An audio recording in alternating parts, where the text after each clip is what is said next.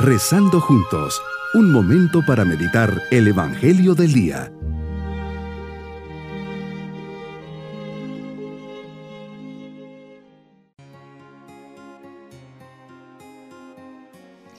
Un especial saludo en este día domingo de la vigésima sexta semana del tiempo ordinario.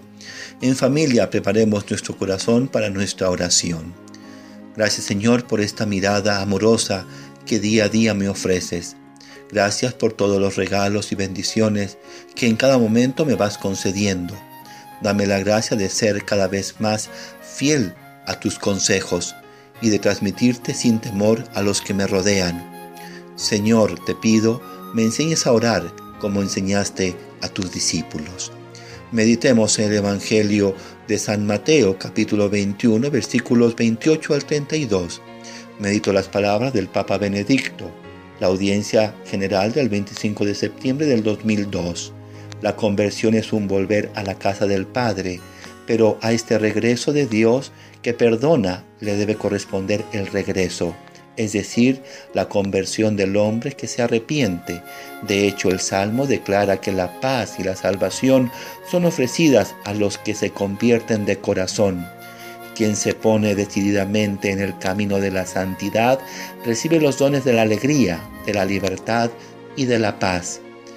Es sabido que con frecuencia los términos bíblicos sobre el pecado evocan un error en el camino, un fracaso a la hora de llegar a la meta, una desviación del recorrido recto. La conversión es precisamente un regreso al camino derecho que lleva a la casa del Padre, quien nos espera para abrazarnos, perdonarnos y hacernos felices. Señor, la experiencia de retiros, renovaciones matrimoniales, ejercicios espirituales, direcciones espirituales, en todas estas experiencias como que escuchamos algunas voces interiores. Se aclara tal vez un camino que se veía oscuro, nublado o confuso. Y esta voz, esta experiencia nos lleva a un cambio a una renovación de nuestros principios, como que volvemos a ver la luz y nuestros principios y valores vuelven a tomar la fuerza y el lugar correcto. Hoy, Señor, las lecturas nos llevan de una o de otra forma a esta experiencia, la necesidad de un cambio, la necesidad de reflexionar sobre nuestro comportamiento y la docilidad y obediencia para aceptar y hacer lo que me pides, sobre nuestras actitudes y sobre la base en las que las tenemos que apoyar.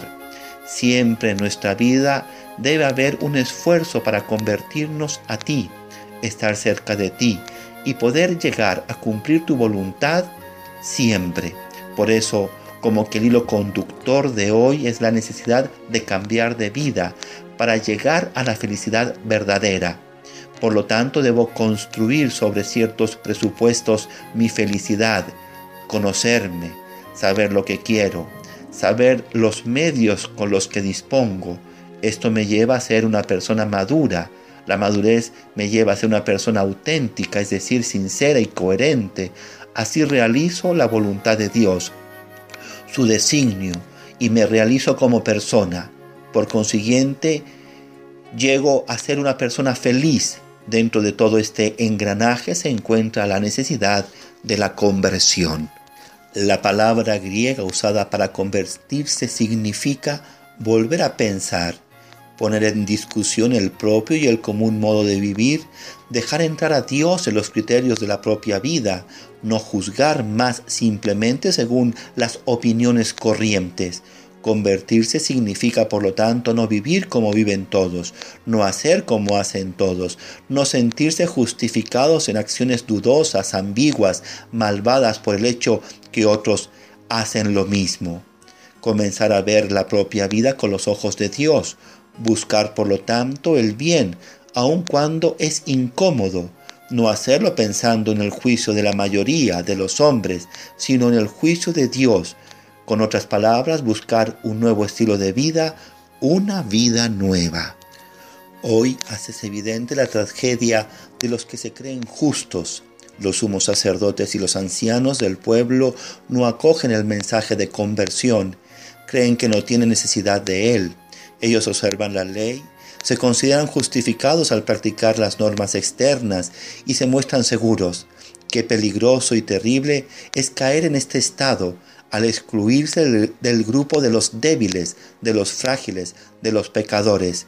Se autoexcluyen de tu misericordia, de tu perdón, de tu eterna bondad. Por eso con sus palabras decían sí, como el segundo de los hijos del Evangelio de hoy, pero sus obras no eran buenas, no practican el derecho y la justicia, es decir, hay una incoherencia muy grande en su vida, y por eso nunca llegarán a ser plenamente felices, se trunca su estatura humana. Jesús, fuiste duro con ellos diciéndoles hipócritas, sepulcros blanqueados, no amaban la verdad. En cambio, los que estaban en disposiciones a escuchar el mensaje y cambiar sus vidas, aquellos que en un inicio decían no a Dios y a su voluntad, como el primero de los hijos del Evangelio, al escuchar la voz de Dios a través de sus mensajeros y mensajes, que son múltiples, se dan cuenta de su realidad y se convierten, cambian de vida porque se sienten interpelados en su conducta y terminan transformando su modo de pensar, hablar y actuar, la unidad esencial que debería guiar a todos los hombres.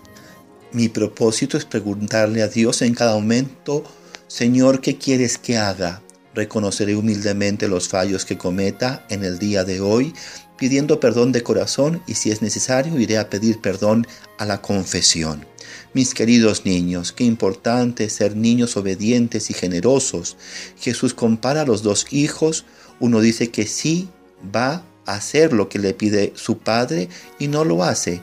Por el contrario, otro hijo dice que no, pero termina haciéndolo.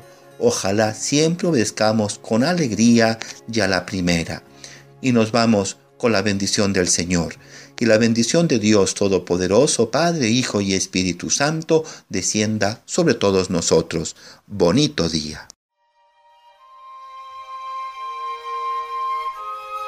Hemos rezado junto con el Padre Denis Doren, Legionario de Cristo.